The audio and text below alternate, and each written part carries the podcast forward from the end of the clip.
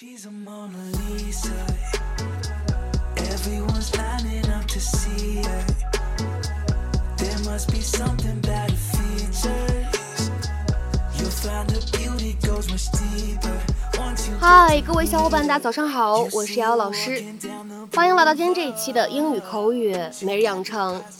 在今天这期节目当中呢，我们来学习一段这样的英文台词。那么它呢，来自于《摩登家庭》的第三季第五集。首先的话呢，先来一起看一下。 I tried to enlist in the army, but they saw right through me, so me and a bunch of guys drove across state lines. I tried to enlist in the army, but they saw right through me.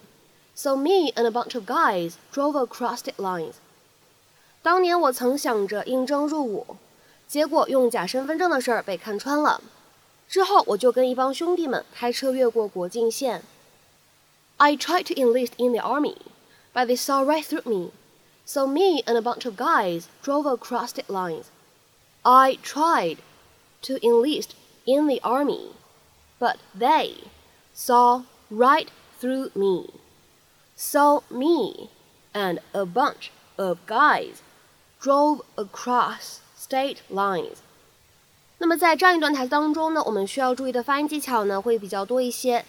首先的话呢，第一处 tried to 放在一起呢，非常典型的失去爆破的现象，所以呢，我们可以读成 tried to，tried to，tried to。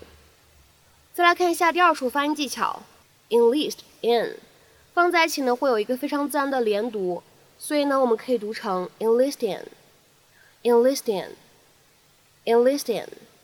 然后呢，再来看一下第三处发音技巧，the army。放在一起的话呢，由于我们的 army 是一个元音因素来开头的单词，所以呢，前面的定冠词我们不能读成 the，而应该读成 the，the army，the army。好，然后呢，再往后面看，but they 放在一起的话呢，是一个不完全爆破的处理，所以呢，我们可以读成 but they，but they，but they。再往后面看，right through。放在一起呢，会有一个典型的不完全爆破，所以呢，我们可以读成 right through，right through，right through，and a，放在一起呢，会有一个非常自然的连读，我们呢可以读成 and，and，and，bunch of，放在一起呢可以有一个连读，我们呢可以读成 bunch of，bunch of，bunch of。然后呢，再来看一下倒数第二处发音技巧，drove across，放在一起的话呢，可以有一个连读的处理，我们呢可以读成 drove across，drove across，drove across。而 state lines 放在一起呢，会有一个典型的不完全爆破的处理，所以呢，我们可以读成 state lines，state lines。嗯，Here you go. Thank you. hey, don't thank me. Thank your Uncle Mitchell. He's the one who tackled the guy. I got grass stains. Well, I will tell you one thing. I have learned my lesson. Disappointing my family and friends is punishment enough. Nice try. You're grounded for two weeks. Okay, we have big news. Claire has decided to run for mayor after all. Thank you. Wait, it's town council. It doesn't matter, you're not going to win anyways. But she's going to be okay. You see, I help the people. Why don't you two let me help you? Well, I can't speak for Jay, but I guess I'm just too proud to ask for help. Are you serious? She cuts your steak. What about you? I don't want to bother you with my business. What else do I do every day? I don't know. I'm guessing the gym and one other thing. Dad, you should listen to her. She might really help you. Huh. She could be an asset. That's hmm. it. Heard it. Hmm. And look at these shelves over here. They're for the Jews. Those are my favorite ones. So what did you think? Wow. Same exact closet.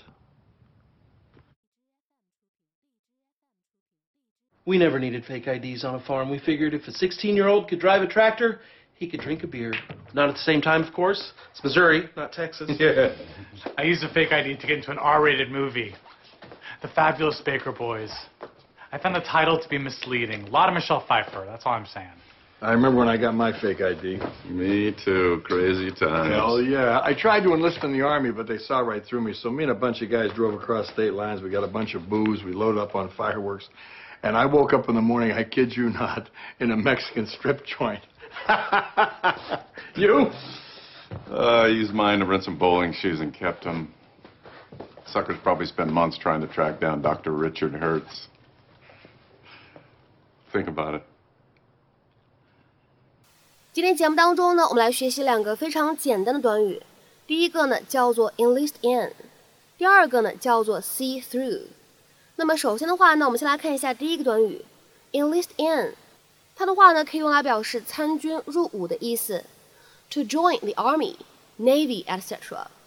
那么在口语当中呢，你也会见到 enlist somebody in 这样的用法，指的意思是 make somebody join the army。下面呢，我们来看一下这样的几个例子。第一个，They both enlisted in the Navy a year before the war broke out。那场战争爆发之前一年，他们都加入海军了。They both enlisted in the Navy a year before the war broke out。再来看一下第二个例子，They both enlisted in 1915。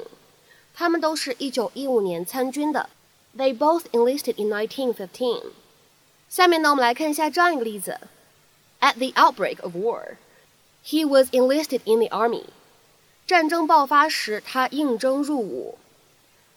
At the outbreak of war, he was enlisted in the army. 再来看一下最后这个例子 ，He enlisted as a private in the Mexican War. 在墨西哥战争当中，他参军成为了一名二等兵。He enlisted as a private in the Mexican War. 那么下面呢，一起来看一下，在今天节目当中呢，要来学习的第二个短语。叫做 see through，see through，它呢用来表示看穿某个人或者某个事情，或者说呢识破某个人或者某个事情。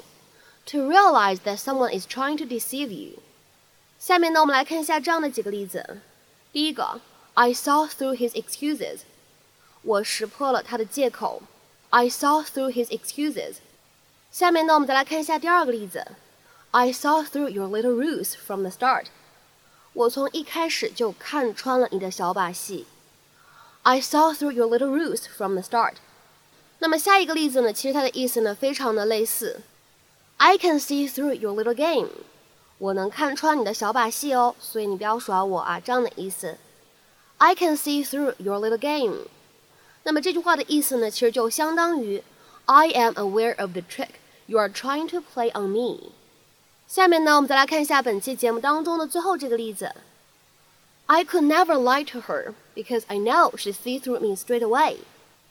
我在她面前撒不了谎，因为我知道她一眼就能识破我。 I could never lie to her because I know she see through me straight away。那么在今天节目的末尾呢，请各位同学尝试翻译以下句子，并留言在文章的留言区。This plan is designed to make money for you not to help people. I can see through it. I'm not a fool. This plan is designed to make money for you, not to help people. I can see through it. I'm not a fool. 那么这样一段话应该如何去理解和翻译呢？期待各位同学的踊跃发言。我们今天这期节目呢，就先分享到这里。See you.